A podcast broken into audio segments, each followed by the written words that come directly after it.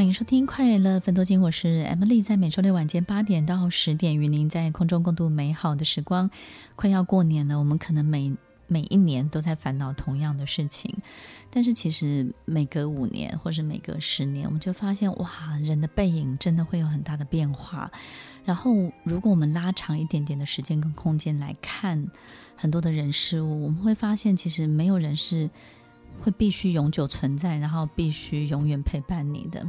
有时候我们会觉得这些压力，或是这些遇到的这些烦恼的事情，好像这种现象会永永远远的存在着，你才会烦恼嘛，对不对？就觉得改变不了。可是其实它会消失的，它会随着人的身体的脆弱，它会随着岁月的流逝，随着身体的老化，其实很多事情会开始改变。当你发现家里的主心轴变成你了，本来是爸爸，但是变成你了，或是呢，家里开始做决定的人开始变成你了，你就会发现，你终于可以做决定了。你不会说耶，我可以做决定了，你会很感伤，你会非常的感慨，你就说哇，该我做决定了。其实那个感触是非常非常深刻的，Marcus，你自己的感觉是什么？我觉得就是每一年过年的时候都会看到，就是、嗯、其实因为平常比较忙，没有办法，就是真的很认真的看着爸爸妈妈。但过年就会因为在餐桌前面就会很长时间 看着爸爸妈妈，嗯、但看着就会觉得说哇，他们真的。有在变老，对对，对，他们是真的有跟着岁月有在变老，这样子，对，嗯，所以你自己真正的体会是什么？我觉得我最大的体会就是在过年期间，我觉得是一个很好，嗯、呃，更认识自己的父母亲的时候，然后跟他们相处的时候，因为在过年的时候，就是父亲就会跟父亲的兄弟姐妹相遇，所以就会看到，哎、嗯，当我的。爸爸变成了弟弟的时候，他是什么样子？然后，当我的妈妈变成是女儿的时候，她是她是什么样子？然后就会发现，哎，其实在，在呃爸爸身上跟妈妈身上还有很多各式各样不同的特质。然后就是其实，哎，原来其实，在过年期间又更认识他一点，然后就会把握像这样子的。机会这样子，嗯嗯。那因为今天 Marcus 是代表的一个新时代哦，就是说我们在年轻的这一辈，其实，在过年期间，我觉得我们要从一个更更美好的滤镜去看很多的事情。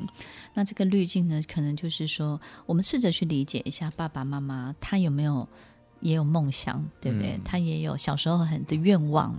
对然后，当我们在过年的时候，我们就有足够的时间跟他们聊，跟他们分享这些事情。对我们发现哦，其实当一个爸爸他有充分的机会去发表他的愿望、跟他的梦想，以及他小时候一些事情的时候，他突然会对儿子放宽了。嗯，没有错，他在教你。真的，真的，他突然就觉得你做什么都好了。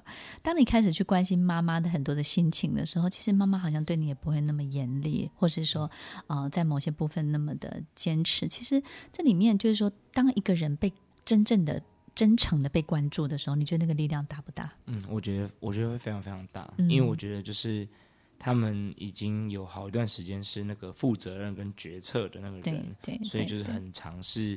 一个人的，然后就是也不一定有时间可以相互扶持，对，所以我觉得我们这一辈儿女的力量，我觉得就会很重要，是，就是他们的一个心头肉了，然后同时也是就是一个可以最接近，嗯、然后又很很能给他们温暖的人，跟接受他们的人。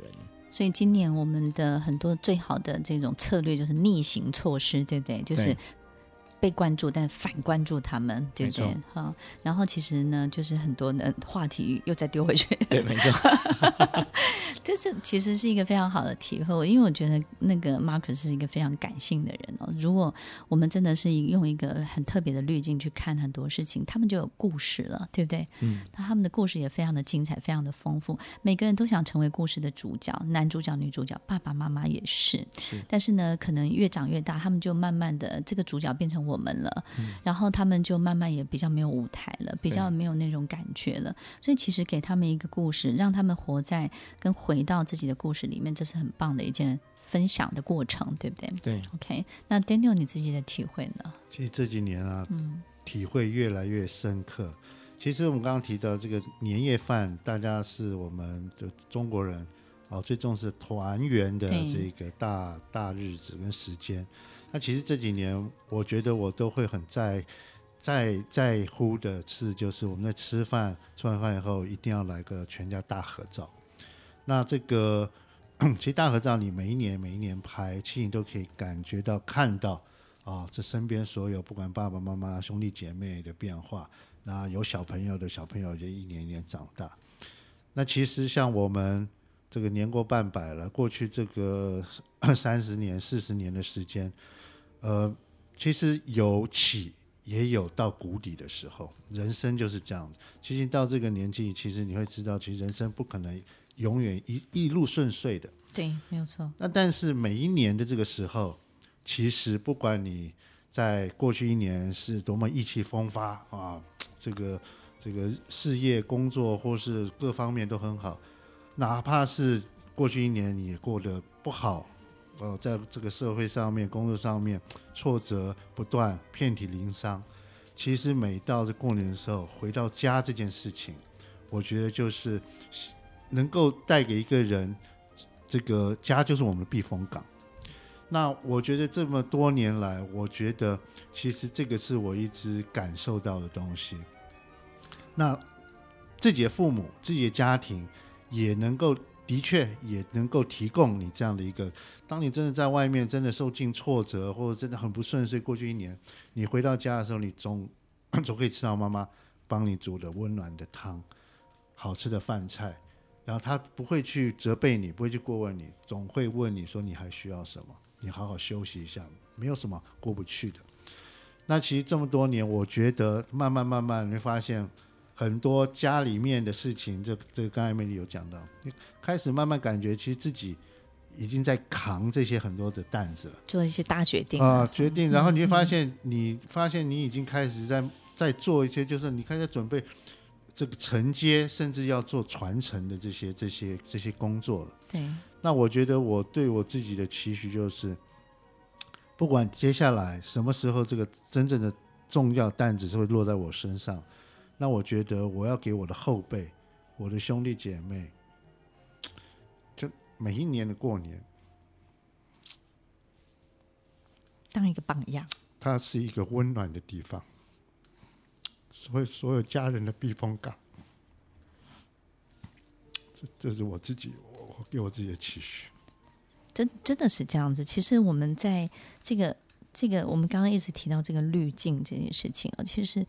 当我们当我们真的感受到生命的珍贵的时候，其实你你看这些我们的生活周围的这些人事物发生的很多的事情，你会发现，即便是冲突都是美丽的，然后即便争吵，那都是那么的曾经那么的鲜明的存在过。